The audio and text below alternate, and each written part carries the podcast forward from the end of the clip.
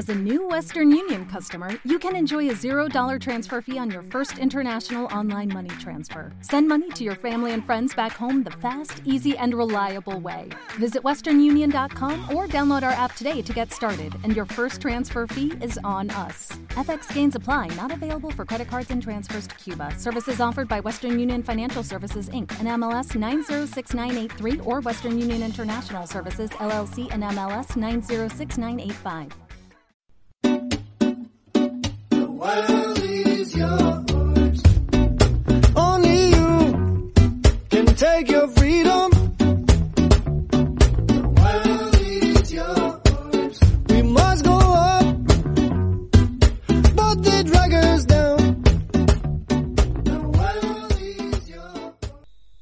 Bienvenidos viajeros, empezamos un nuevo episodio de Viajando sin planes. Yo soy Will Luna, el creador y productor de, de este podcast y hoy siguen conmigo, me acompañan Jordi y Joan. Hola Jordi, hola Joan. Hola otra vez. Hola, ¿qué tal? que me acompañan eh, porque estamos metidos dentro de un viaje, un viaje espectacular de 23.000 kilómetros que les llevó de Lisboa a Singapur, aunque salieron de Barcelona. Nada, informaciones que tenéis en el episodio anterior y que ahora mismo ya nos lleva por, por unos lugar- lugares bastante recóndidos. En el, en el episodio anterior nos quedamos en que Jordi Joan, pues desafortunadamente y, y por la gracia de, de, de los gobernantes de Turkmenistán, pues no pudieron cruzar aquel país, tuvieron que coger un avión, pero para quitarse el gusanillo se fueron a la frontera entre Turkmenistán y Uzbekistán entre, para empezar y seguir desde ahí su viaje.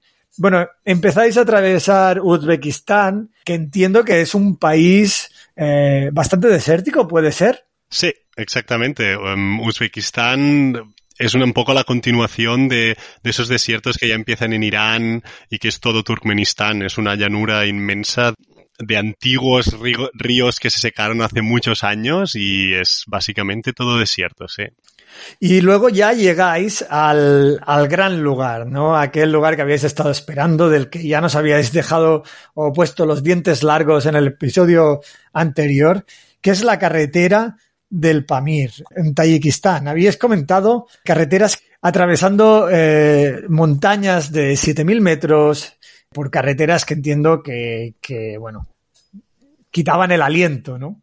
Sí, exactamente. De repente te ves, bueno, las montañas viniendo de los desiertos, ves que aparecen en el horizonte y van creciendo y van creciendo y, y son montañas gigantescas. Para alguien que, que ha vivido cerca de los Pirineos, unas montañas de 7.000 metros son, bueno, tienes que verlas realmente para, para entender lo que, lo que siente y lo que transmite estar pedaleando entre ellas. El Tayikistán es un país muy interesante porque la media del país está a 3.000 metros de altura.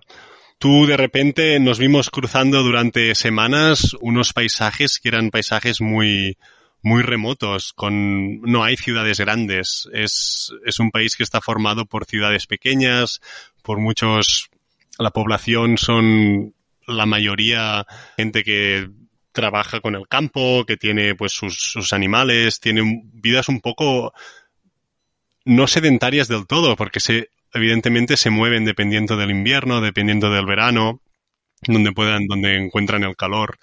Cruzamos tres, tres o cuatro semanas, pero por unas carreteras que de una calidad muy mala, que puedes avanzar muy poco a poco, y bueno, que te requiere para mí recuerdo que me requería una cantidad de esfuerzo ya estaba agotado, o sea, cada, cada día era, era largo para hacer poco, para avanzar poco con la bici, pero los paisajes y lo, lo maravilloso de las vistas realmente lo hacen que merez- merezca la pena. Sin duda, uno de los, uno de los paisajes más bonitos que hemos cruzado con la bici. Sí, respecto a esto que, que contaba Jordi del esfuerzo, sí que es verdad que esas semanas fueron las que requerían más como de esfuerzo continuado. Porque se juntaban muchas cosas ahí. Como ha, dicho Jordi, las carreteras están mal, eh, la comida es muy monótona y hay poco verde. Entonces, yo, creo que llevábamos todo el rato un poco la sensación de que nos faltaba comer un poco bien. Ah, súmale que estás a 4.000 metros, 4.200 metros una vez cada tres días, que te falta el oxígeno por todos lados, que hacía bastante frío por las noches. Y recuerdo esto, recuerdo días de, de cansarme muchísimo y haber hecho 35 kilómetros al final del día y decir, es que no se va a terminar nunca esto.